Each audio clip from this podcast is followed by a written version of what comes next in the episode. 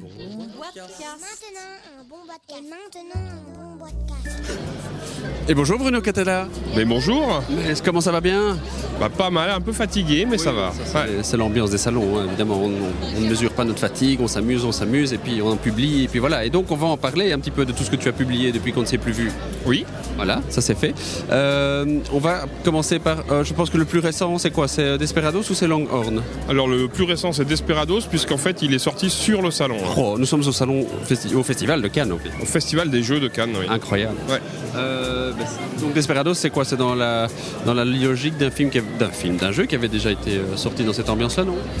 Alors euh, en fait euh, c'est un jeu de dés pour 2 à 4 joueurs et qui est édité par Matago. Et à partir du moment où c'est un jeu de dés chez Matago et que je le fais avec mon compère Ludovic Maublanc, la question s'est posée de se dire en termes de thématique, est-ce qu'on n'a pas intérêt plutôt à rester dans l'univers d'un jeu qui, qui existe déjà, qui s'appelle Dice Stone En fait, ça- il ne s'agit pas du tout d'une extension, il s'agit d'un jeu complètement euh, à part, euh, un- Standalone. exactement indépendant. Mais par contre, on a remis en place la même équipe, c'est-à-dire euh, Pierrot au dessin, euh, Ludovic et moi à la mécanique, et puis Matago à l'édition. Voilà. Et donc, là, bah oui, on a des dés, des cartes, des cow-boys, mais qu'est-ce que donc que Desperados Alors Desperados, c'est un jeu dans lequel euh, chaque joueur est à la tête d'un gang de Desperados. Il a 5 Desperados. Et l'objectif, ça va être d'être le premier à avoir tous libérés de prison. Et grâce à des, lancers- des lancers de dés, on va pouvoir les activer euh, pour petit à petit les libérer. Une fois qu'ils sont libérés, ils vont cogner sur les adversaires. Et puis on peut gagner de façon différente, soit parce qu'on est le premier à avoir libéré tout le monde, soit parce qu'on a réussi à faire perdre son pognon à tous les adversaires. Ah oui, oui, c'est une, c'est une bonne manière de, de gagner, en fait. Bah, de la franche camaraderie. Oui, comme d'habitude. Voilà. Et donc, on se jette des dés à la figure C'est quoi un tour de jeu? Non, un tour de jeu, c'est un peu comme au Yams, on va dire. On va lancer euh, ta 4D. Ces 4D, tu vas les lancer euh, trois fois maximum. Et à la fin, tu vas appliquer le résultat de ce que, de ce que tu as obtenu. Et en fait, tu as cinq faces qui représentent euh, une icône qui représente chacun des cinq desperados que tu as devant toi. Et une face action. Et pour faire agir euh, un desperado, il va falloir combiner des faces action avec le symbole correspondant. C'est ça. Et Voilà. chaque action a un effet différent. Tout à fait, et éventuellement, et évidemment, il y a des, petites, des petits trucs euh, spécifiques. Si jamais tu fais un brelan ou si tu fais un carré, tu vas piocher des cartes spéciales qui vont te permettre de foutre un peu le wild là-dedans. Quoi. C'est Ouais. là, c'est là, évidemment, qu'on a l'impression que ça ressemble à Dice Town, etc. Ouais, enfin, dans l'ambiance du jeu, oui, mais dans, dans- dans son feeling de, de- de gamer, pas du tout en fait. Ouais, c'est ça. Ouais. Et, et est-ce que l'idée de Desperado c'était d'office de faire un truc de cowboy et donc on essaye de le coller à Dice Town dans l'ambiance, hein, je veux dire, ou bien est-ce que bah, ça aurait pu être tout à fait autre chose et euh, Alors, pour être très honnête, c'était- c'était totalement autre chose. En fait, ce jeu, il est né euh, d'un jeu de fléchettes. C'est-à-dire que. Vraiment différent. Euh, C'est vraiment différent. C'est-à-dire qu'en fait, moi, ça fait euh, fond bar avec mes potes. euh, on on s'est mis à jouer il y a quelques années de ça en arrière aux fléchettes. Moi, je connaissais pas très bien, puis je suis pas très adroit. Et donc, du coup, ça a plutôt tendance à me gaver. J'étais un peu réticent et j'ai découvert un jeu qui s'appelle le cricket aux fléchettes. Ah oui. Où euh, ce qui est très intéressant, c'est que déjà, ça peut jouer jusqu'à 4 et surtout, c'est pas forcément le plus adroit qui gagne, mais c'est le plus malin. Ah. Parce qu'il y a un système de, de jouer sur des numéros plutôt que d'autres, enfin, etc. Ou quand on a fermé un secteur, on peut coller des points aux autres et tout ça, voilà. Et ce mécanisme ludique m'a vachement intéressé. Et en fait, il y a un jour, ils ont viré euh, le jeu de fléchettes du bar. Et j'ai eu envie donc de retranscrire ça autrement pour pouvoir continuer à profiter de ça. Donc en fait, mon premier prototype s'appelait Dice and Darts. Donc c'était en fait remplacer l'adresse par les dés. Et en fait, mais par contre, le mécanisme ludique fondamental du jeu, c'est le même que celui du cricket. euh, voilà. Et ensuite, quand on a trouvé l'éditeur avec Ludo, quand, on a, quand Matago a décidé de faire le jeu, du coup, c'est posé la question de savoir est-ce qu'on est qu'on le laisse sur une thématique entre guillemets pseudo-abstraite de jeu de fléchettes ou finalement, puisqu'on est les mêmes auteurs, qu'en plus c'est un jeu de dés, qu'on est chez le même éditeur, est-ce qu'on profiterait pas entre guillemets de la licence euh, d'Iceton pour ne pas sortir de façon anonyme? Et c'est ce choix-là qui a prévalu et c'est un choix tout à fait judicieux, je pense. Oui, tout à fait. Bah, là, on, a, on est tout de suite dans une histoire qui, qui est beaucoup plus en- engageante qu'un jeu de fléchettes, on va dire. Voilà, puis bon, dans un marché où, euh, en fin de compte, euh, il y a 49 000 jeux qui sortent euh, tous les jours, bah, le fait que ça s'appelle Dicestone fait qu'il ne sort pas de façon anonyme. Et Desperados. Oui, mais c'est Desperados. Tu vois? Non, bah, c'est Desperados of Dicestone, c'est pour ça. Il y, a- il y a quand même Dicestone sur la boîte. Et donc, du coup, fait que du coup, ça sort pas de façon anonyme. Oui. Voilà, et donc, j'ai raison, merde. Continuons dans l'ambiance de franche camaraderie avec euh, des autres cowboys, mais des voleurs de bétail cette fois-ci. Donc là, on est sur Longhorn. Euh, c'est voilà, c'est un jeu à deux. Euh, et comme je le disais en off, hein, c'est un mot très à la mode au Festival de Cannes, euh, c'est qu'on a l'impression parfois qu'on a perdu, mais en fait on a gagné. Et parce qu'il y a un équilibrage qui n'est pas flagrant dès qu'on commence à jouer. C'est un jeu assez vicieux en fait, où on est des, là pour le coup on est des voleurs de bétail, toujours dans le Far West. Bon, ce qui m'intéressait, c'est justement, c'est que le Far West, c'est une mine d'or, mais on peut, enfin, au sens d'or. Et en, en fait, on peut, Ajouter un petit, petit bruit de batterie Ouais. à chaque fois. on peut, on peut envisager euh, le Far West par bien des angles, et le- l'angle voleur de bétail n'a pas été tellement abordé en jeu de société, donc là, c'était une autre façon d'aborder le truc. Euh, en fait, c'est assez vicieux parce que les vaches, on va les voler, et à la fin, il va en rester sur le plateau. Et en fait, le nombre qu'il en reste pour chacune des couleurs va, dé- va déterminer la valeur des vaches. Moins il en reste, moins, moins elle rapporte. C'est ça. Parce qu'en fait, Et en fait, là où c'est vicieux, c'est que si tu veux marquer beaucoup de points, il te faut voler beaucoup de vaches. Mais plus t'en voles, moins elle rapporte. Et donc, euh, et donc voilà. Et, et voire même si t'as tout volé, elle rapporte rien du tout. Donc euh, c'est, c'est, euh, et donc et voilà, il faut vraiment prendre ça en compte euh, tout au long du jeu. C'est un jeu super nerveux puisqu'en fait les parties elles se jouent en, en 10 minutes quoi. en j'ai fait gros, une partie qui a duré deux minutes. voilà, c'est ça. Mais parce que t'es mauvais aussi. Mais Ah, c'est ça non, non, mais Si, si. Gé- Généralement, effectivement, c'est assez rapide, donc on empile les parties, on en fait plusieurs, etc. Et euh, c'est, euh, enfin, moi, c'est ce que, ce que j'aime, c'est que ça peut paraître prétentieux, mais c'est, les jeux que je classe dans la catégorie malin-malin. Ah oui, oui, non, mais clairement. clairement. Avec un mécanisme hyper simple, tu apprends les règles en 30 secondes, mais après, tu peux te faire mal à la tête pour réfléchir si tu veux. Et même d'un point de vue euh, game design, si on veut utiliser des gros mots, Ouais. euh, le, le fait que euh, cette pénurie, enfin le fait que les, les vaches aient plus de valeur quand il y en a beaucoup qui restent sur le plateau, bah, thématiquement c'est parfait parce que ça veut dire que les vaches que tu as volées sont rares. Exactement, c'est, exactement ça. Ouais. Euh, le, matériel de jeu, c'est quoi de, de Longhorn Le matériel de jeu de Longhorn, c'est 9 tuiles qui représentent 9 euh, terrains sur lesquels les vaches paissent. Alors ça, j'avais, il fallait que Au je dise subject- pèse. au subject- Voilà, au voilà, c'est- subjectif imparfait, c'est pas mal aussi. C'est pas, le- pas mal. Hein. Et, euh, et donc, euh, tu as des, des, des meeples en forme de vache en bois. Donc, euh, il y en a 9 pour chacune des couleurs, 4 couleurs, ça fait 36 vaches. Plus des petits jetons, parce que une des, pour mettre un petit peu de tension dans le jeu, à chaque fois que quelqu'un vide totalement une case, il va déclencher l'effet qui est sur ce territoire-là, sachant que la plupart des effets sont bénéfiques pour lui, mais pas tous. Et donc du coup, il y a des cases à éviter absolument. Et là, il y a tout un jeu euh, où on va pas forcément toujours se ruer sur ce qui est le plus rentable à court terme, parce qu'il peut y avoir des retours de manivelle qui sont assez, assez violents. quoi. Ouais. C'est le Far West, c'est violent. Oui, voilà. Et l'idée est venue de cette histoire de vol de bétail? Alors euh, non, pas du tout. euh, non, non. euh, L'idée des fléchettes? Non, absolument pas. L'idée, elle est purement mécanique à la base. C'est ça. Et euh, je l'ai validé euh, très vite parce qu'en fait le jeu euh, est un peu limite minimaliste, donc euh, j'ai vu tout de suite que ça marchait bien en fait. Et aussitôt, parce que je voulais d'abord valider la- la- le mécanisme, et euh, ensuite aussitôt je me suis posé quelle- quelle est la question de je peux raconter quoi avec ça? Et ensuite j'ai reconstruit euh, avec les histoires que j'ai souhaité raconter. Donc là, oui. Un beau mariage. Voilà. Voilà. Donc là, c'était, euh, bah, c'est un peu le côté euh, Far West de Bruno Catala. Ouais. Maintenant, il y en a d'autres. Il y a le côté un peu euh, capitaine de bateau, parce qu'il y avait Titanic qui était sorti en octobre euh, 2013. C'est ça, donc SOS Titanic, le jeu, Ouais. le jeu immersif quoi. Voilà. Et le principe c'est que c'est un jeu coopératif. Mais qu'on pas peut, trop. qu'on peut aussi jouer en solo, enfin en solo je veux dire. Et euh, donc euh, voilà, donc avant tout, c'est parce que là aussi le jeu il a été construit sur la mécanique du solitaire, le jeu de cartes. Puisque ça fait des années que je réclame à qui, que je raconte à qui veut l'entendre que pour moi un jeu coopératif c'est jamais qu'une réussite à plusieurs. À un moment donné, je me suis dit bah il faut que je fasse une réussite à plusieurs. Et donc du coup j'ai repris euh, la base du solitaire pour reconstruire quelque chose en racontant une vraie histoire. Et là, le, le thème est particulièrement im- imbriqué dans, le- dans la mécanique. quoi. Et en fait, ben, des fois, sauver tous les passagers du Titanic, euh, des fois ça réussit, puis des fois ça loupe.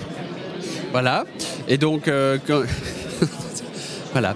Donc, euh, et donc c'est quoi Donc c'est un jeu de cartes? C'est un jeu de cartes, exactement, avec un petit livret qui représente euh, le Titanic qui s'enfonce inexorablement sous les flots. Donc c'est à chaque fois qu'on merde dans ce qu'on veut faire. Qu'on a des échecs, en fait on va tourner une page du livret et on voit petit à petit le Titanic qui s'en... ouais, et quand on tourne la dernière page, c'est The End et voilà, et puis c'est... Oh, Est-ce qu'on peut jouer dans sa baignoire? On peut. Ok. Et le- un tour typique de jeu, on a des cartes en main, on les dépose. À ton, tour de, à ton tour de jeu, c'est soit tu pioches des passagers et tu dois réussir en- à organiser les fils, donc à en rajouter un dans les fils, Euh, soit tu joues une carte action. Et ces cartes action, euh, bah voilà, elles vont t'aider à Envoyer une chaloupe. à, voilà, envoyer une chaloupe, à déplacer des passagers d'une file à l'autre, à faire des trucs et des machins, voilà. Qui thématiquement justement fonctionne très bien en fait, parce que Un voilà. peu d'urgence, un peu la Ouais, pression. et puis, un peu, et puis en fait, euh, il y a une vraie pression, c'est-à-dire plus le jeu avance, au début ça avance lentement, tu te dis ouais on va s'en sortir, tout va bien, puis d'un seul coup le jeu ça s'accélère et puis c'est le drame. Et là, c'est le drame. C'est ça. D'accord. Et donc ça, l'idée, elle est venue de la réussite tout seul. Donc ça, tu l'as dit. Ouais. Euh, ça, c'est étudié, c'est édité chez Ludonote, si je ne me trompe? Tout à fait. Voilà. Et euh, ça, c'est aussi dans la lignée, c'est le contact que tu as eu avec le Petit Prince qui a fait que ce genre de jeu-là, c'est plus, c'est mieux chez eux que chez Matago. Enfin, comment est-ce que tu choisis Est-ce que tu choisis finalement un éditeur? Ben, moi, c'est un peu comme pour les filles, les éditeurs, c'est celui qui veut, je suis d'accord. Ok, d'accord. Et donc après, euh, non, euh, enfin c'est clair qu'il y a des gens avec qui on aime bien travailler, avec lesquels il y a des connexions qui se font. Et puis bon, ben voilà, sans même forcément présenter des projets euh, tout le temps, on est aussi sur des lieux, sur des salons, sur des trucs au même moment. Là, c'était très simple. J'étais au ludopathique de Bruno Feduti, je faisais tourner le prototype. Anse et puis euh, Cédric étaient là, ils ont joué et tout de suite, tout de suite ils m'ont fait une proposition alors que j'étais même pas en mode présentation pour euh, voilà. C'est ouais, dis donc, ça c'est un truc pour nous, qu'est-ce que t'en penses? Et voilà, puis c'est comme ça qu'on a commencé à discuter, puis les choses se sont faites quoi. Ça ressemble un peu à, cette, à la gamme Crime Box? C'est un peu dans. Euh, là- non, non, c'est hein. pas dans le, c'est dans, le- c'est dans le format de boîte Petit Prince, exactement. Ouais, voilà. J'ai dit n'importe quoi. Elle est un peu plus petite. Oui, il, juste. il me semble. Ouais, t'as raison. Ok, et alors il y a eu Chips aussi, c'est ça que tu me disais? Voilà, c'est ça. Donc là, c'est un petit jeu de cartes euh, dans la même famille que Mo, chez Oui, le même je- éditeur, Hurricane, etc. Et là, c'est pareil, mais c'est avec des moutons, quoi. Donc là, il va falloir à nouveau. euh, on est des bergers, on compte les moutons. Et forcément, quand on compte les moutons, On s'endort. Et le but du jeu, c'est de pas s'endormir. Et comment est-ce qu'on s'endort thématiquement? Thématiquement, quand tu peux pas rajouter, quand on fait des suites de moutons en rajoutant des moutons, etc. Quand tu peux pas les, rajouter, tu es obligé de ramasser la, file et tu vas récupérer autant de points de sommeil qu'il y a d'oreillers sur les cartes. Oui, donc c'est ça. Donc en fait, tu as, une pression qui est euh, le fait Ça, que je ne vais pas devoir les reprendre. L'idée, c'est de réussir toujours à jouer pour, pour se démerder pour que ce soit les autres qui ramassent à ta place. Oui, c'est ça. Voilà. Donc là, c'est une réussite, mais pas. C'est pas vraiment une réussite, Je non, c'est vraiment, un jeu de pourri en fait. Oui, c'est ça. Ouais. Et tu l'as fait aussi en dormant dans le train et en te réveillant en allant manger chez des copains le soir? Non, pas du tout. J'ai fait celui-là parce qu'à midi, tous les midis depuis maintenant 4 ou 5 ans, je sais plus exactement, On joue à Meaux avec mes, mes potes. Sauf le lundi midi, puisque le lundi midi, on n'est que deux. Et euh, il faut bien dire que Meaux à deux, c'est pas forcément la meilleure configuration. Et donc à un moment donné, je me suis dit non mais il faut que je fasse un autre jeu sur, qui peut se jouer à deux aussi. Et donc euh, j'en ai fait un jeu, un autre jeu qui, qui a un petit frère, mais qui a son propre feeling de jeu. Mais alors celui-là par contre à deux tourne particulièrement bien. Mais il joue de 2 à 5. Donc sur les derniers, de 2 à 5, ouais. mais sur les derniers jeux qui sont sortis, tu as fait un Chips qui est à 2, fondamentalement tu l'as fait pour 2 à la base. J'ai d'abord fait pour deux, mais il marche de 2 à 5. Ouais. Et Longhorn est vraiment un jeu à 2. Ça, c'est un pur jeu à deux. C'est un truc que tu as envie de plus développer. Je sais que tu as pas mal de jeux abstraits aussi qui sont, qui sont à 2. C'est un Mais, format que tu aimes beaucoup? euh, Oui, c'est un format. Enfin, c'est pas que pas que je l'aime particulièrement, c'est qu'il m'est naturel. C'est-à-dire qu'à un moment donné, on est construit euh, d'une certaine façon, et, et moi, sans doute parce que mon expérience ludique euh, d'enfant était qu'il y avait personne pour jouer, etc. Que déjà, si je trouvais une personne, ça était bien. Et donc, j'ai été formé euh, Go, échec, euh, Othello, euh, enfin le jeu abstrait à deux joueurs, et donc naturellement, je pense que mes neurones sont connectés comme ça. Quoi. Oui, c'est ça. Comment, comment est-ce que tu réagis par rapport à des chiffres qui montent à chaque fois, chaque année au niveau du- des sorties Puisqu'on parlait de 863 jeux, on rigole parce que c'est très précis comme chiffre, mais euh, bon, ça veut dire qu'on va aller vers 900 000 jeux sur, euh, sur 2014. Euh, bon, tu as suffisamment de bouteilles pour avoir du recul. Est-ce qu'on doit avoir du recul par rapport à ça? Est-ce qu'on doit avoir une réaction ou pas? Bah, de toute façon, on peut avoir toutes les réactions qu'on veut, on changera rien à ce qui se passe. Parce que euh, je vois pas qui peut interdire à Pierre, Paul ou Jacques de dire bah tiens, toi, il va falloir que tu fasses moins de jeux parce que moi, il faut que je sorte les miens. Donc euh, voilà, c'est une tendance, c'est une tendance qu'on a vue dans la bande dessinée, c'est une tendance qu'on a vue dans le film, c'est une tendance qu'on a vue dans, dans le livre, euh, voilà, etc. C'est clair que c'est pas forcément une tendance qui est hyper réjouissante parce que euh, la conséquence de ça, c'est qu'on pourrait se dire ben, plus il y a de références et plus les ventes vont se répartir. Et donc du coup, chacun va avoir sa part du gâteau, etc. Et en fait, c'est pas vrai. C'est plus il y a des références et plus le phénomène de moutonnage est important. C'est-à-dire que tout le monde veut jouer à la même chose au même moment, mais les autres jeux sont encore oubliés encore plus vite. C'est ça. Et donc voilà, bah, c'est comme ça. Donc euh, moi, je peux que, que réfléchir et me dire, euh, ben, qu'est-ce que je peux faire pour tenter que mes sorties à moi ne se passent pas dans l'anonymat Et c'est pour ça que je te parle. Oui, aussi, bien sûr. Je ne suis qu'une marionnette. Et, euh, mais ça veut dire que tu choisis tes...